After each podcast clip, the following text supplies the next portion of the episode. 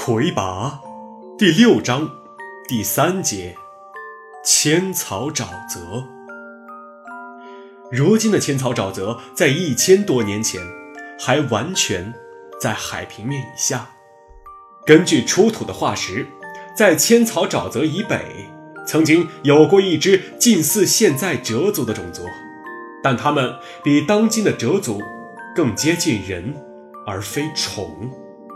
据推，如今的哲族是这个种族在气候突变期变异而成的新物种。地界公认的人种学论，将过去的哲族人称为先哲人。如今，他们已经全部灭绝了。他们在当时拥有过比其他各族都更先进的文化。现在，对古代先哲人的文明还不是太了解。仅据出土的陶制三通管，可以推测，在当时，哲族已经具备了比较完整的排水系统。这暗示着，当时哲族出现了有统一市政管理的城市。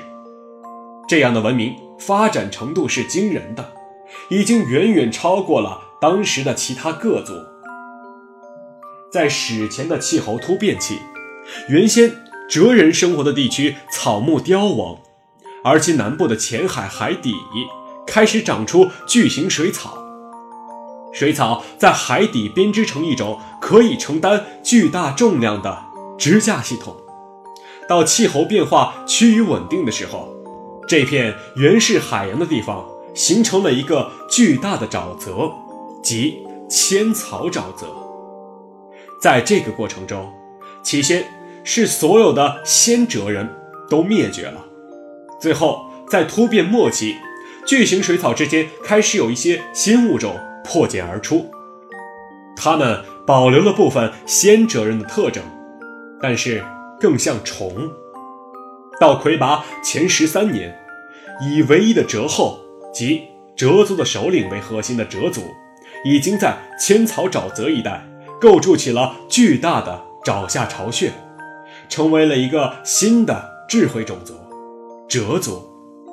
第一代哲后名为卡鲁。随后，沼底冒出并不适宜哲族生活的气体。在大部分族类生病死亡之后，哲族适应了环境的变化，并产生了四种变种：风哲、甲哲、儒哲、乙哲。四个赭后分别在沼泽里形成了自己的巢穴，并在后来终于连通成一个错综复杂的沼底交通网。他们不太了解外面世界的变化，自身缓慢地发展着。魁拔一百一十三年，晋的小神发现了折族，但是由于介意其污浊，晋并未将文耀授予折族。第二次魁拔战争期间，很多赭族士兵因为配合战事，抵达千草沼泽北面的莫枯谷一带，战后仍然留在了那里。由于墨脱人本来就憎恶损毁他们家乡的人，更介意别人进入他们的领地，加之赭族人的长相和习性实在让墨脱人无法接受。魁拔三百六十三年。发生了一次墨脱人驱逐哲族的民间运动，很多哲族人被击伤，哲族人用带有腐蚀性的口水还击，墨脱人也有伤亡。这件事儿正好发生在天神到墨脱人地区恢复发放文药的时期，由于天神只发给墨脱人文药，而不给哲族人文药，这无疑让哲族人感觉。受到了歧视，事件愈演愈烈，哲族人开始攻击派发文药的天神，许多文药被腐蚀损毁了。这件事儿很快被反映到天界，引起了重视。在少量天兵的干预下，事件才得以平息。所有哲族残余士兵被逐出墨脱人地区，同时也限制墨脱人向南部开发。主要参与骚乱的十七个哲族人和二十二个墨脱人被带到天界接受调查。魁拔三百六十四年，竟发起讨论是否给予哲族文耀的问题，认为正是歧视引起了这场骚乱，但墨拓人强烈反对给哲族文耀，担心文耀将带来其种族的发达，而对自己造成威胁。墨拓人以自己要放弃文耀为要挟，阻止天神给哲族颁发文耀。最终的讨论结果是，普神认为保留一族没有文耀，更有助于激发其他种族对文耀的崇拜感和认同感。于是哲族继续没有文耀。这件事儿极大地影响了哲族对天神的态度，并刺激了哲族要励精图治的决心。哲族人意识到，只有自己真的强大起来，才能改变外界对自己的歧视和误解。事后，十七个哲族人被放回千草沼泽，被本族人视为英雄。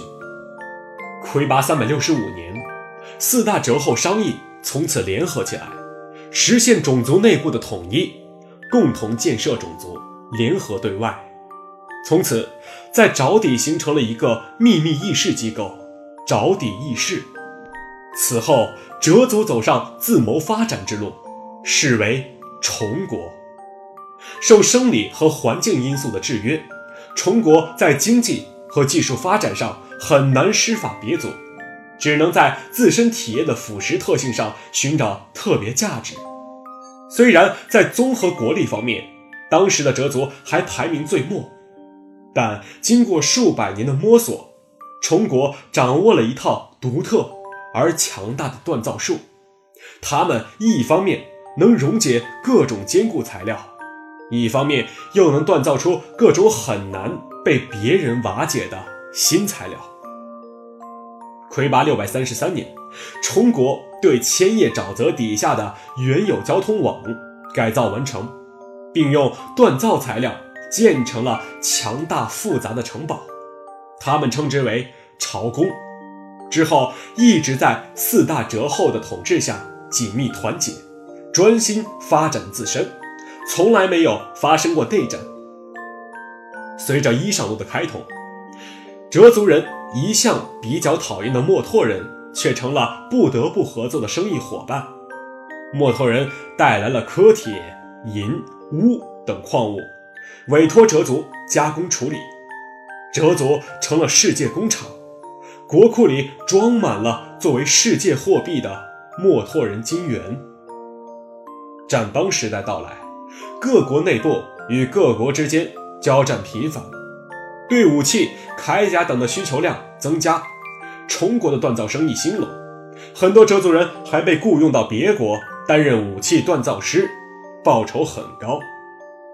就这样，崇国在其他国家由于战争而衰退的时候，默默发展起来了。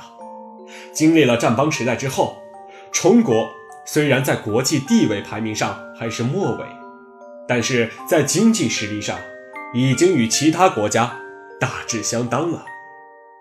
齐恒三等二十七人在千草沼泽登陆时，沼泽的表面也不再是空旷的泥潭。墨拓商人建起了一些临时住所，作为与哲族人洽谈生意的会所。建筑材料甚至有来自龙国的水晶。第一个发现齐恒三他们的，就是一个墨拓商人。他本以为齐恒三他们是遭遇海难的商人，但从他们每个人身上都没有文药，却有武器这一点上，似乎又意识到了什么。你们是魁拔的部下吗？是的，齐恒三承认的非常干脆。我们要定造上一些上等兵器，不知道该找谁。我就可以为您效劳，阁下。墨头人笑了一下，但还是有些不相信齐恒三。我想知道您想怎么支付费用。我带的金元全掉进海里去了。不过，魁拔来了以后就有了。魁拔要来了，很快。明白，请您说说您的要求。齐恒三就信口胡说了要定制的兵器的种类、数量等等，故意把价钱说得很高。那墨拓人虽然将信将疑，却又不能不认真对待。他和齐恒三谈过之后，又叫来了几个工程师模样的折族人来与齐恒三商谈具体工艺上的事情。那几个折族人知道齐恒三是魁拔的部下，都表现得很友好，说折族是大的种族中唯一没有文耀的民族。同样没有文耀的魁拔，就自然而然的是他们的朋友。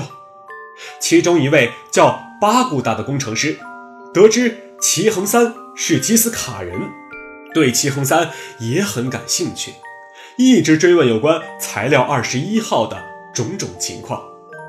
其实，齐恒三并不特别了解基斯卡人在材料方面的技术，但因为自己专门学过生物专业，就故意。把话往生物方面引，说基斯卡人的很多新合成材料都使用了生物技术，而实际上，哲族的材料技术本身就是一种很成熟的生物技术，所以他一直建议魁拔不要只想到基斯卡人的材料技术，还要重视哲族的材料技术。你是对的，齐恒三先生。巴古达说：“最好的兵器是有生命的。”当然应该是生物技术。顺着生物技术的话题，巴古达和齐恒三越谈越投机，最后谈到要与齐恒三合作开发一种新的合成材料。如果齐恒三能答应留下来做这件事，那么他们做些兵器白送给魁拔也是可以的。齐恒三说要考虑一下。巴古达让墨拓商人招待一下齐恒三他们，就和那几个哲族人一起走了。墨拓商人告诉齐恒三，这位巴古达是崇国的一位王子，同时也是一位材料学和兵器制造学的天才。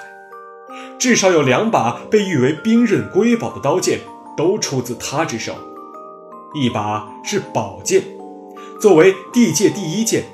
被神圣联盟盟主马朵布沙白用宝贵的龙族水晶换取，名为爪云王子剑，成为龙国的镇国之宝和国王佩剑。龙国支付的水晶建成了现在折后的地面宫殿。另一把是宝刀，名为霸刚刃，被兽国国王用五条船换取，也成为了国王的专用战器。也就是说，目前地界两大强国的国王都以巴古达制造的兵器作为镇国之宝。巴古达王子用自己的作品为崇国挣得了大量的外汇。巴古达一直对有科技狂人之称的基斯卡人充满敬意，年轻时曾立志去封国留学，只是因为相貌上的问题和地界对哲族的歧视。而没有成型。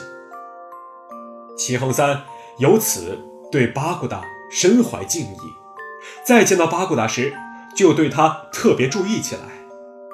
齐恒三很难确定巴古达的年龄，因为哲族人的年龄并不像其他种族那样容易分辨。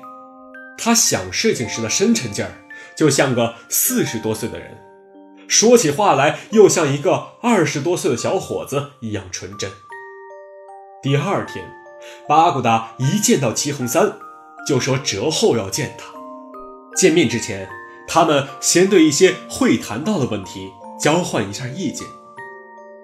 你在魁拔面前有多大的发言权？每个灵山会兄弟在魁拔面前的发言权都是一样的。魁拔和您本人怎么看待哲族？魁拔不属于任何种族。也可以说，他属于所有种族。对他而言，他将用友好回答友好，用残酷回答残酷。至于我本人，身为吉斯卡人，却推荐哲族的制造技术，这本身就已经说明问题了。魁拔有没有可能与冲国结盟？有，但你们要事先想好，这会给你们带来的风险。那我们去见哲浩。我要注意些什么吗？他说话时你不能打断。还有呢，与一般的通行礼仪没有区别。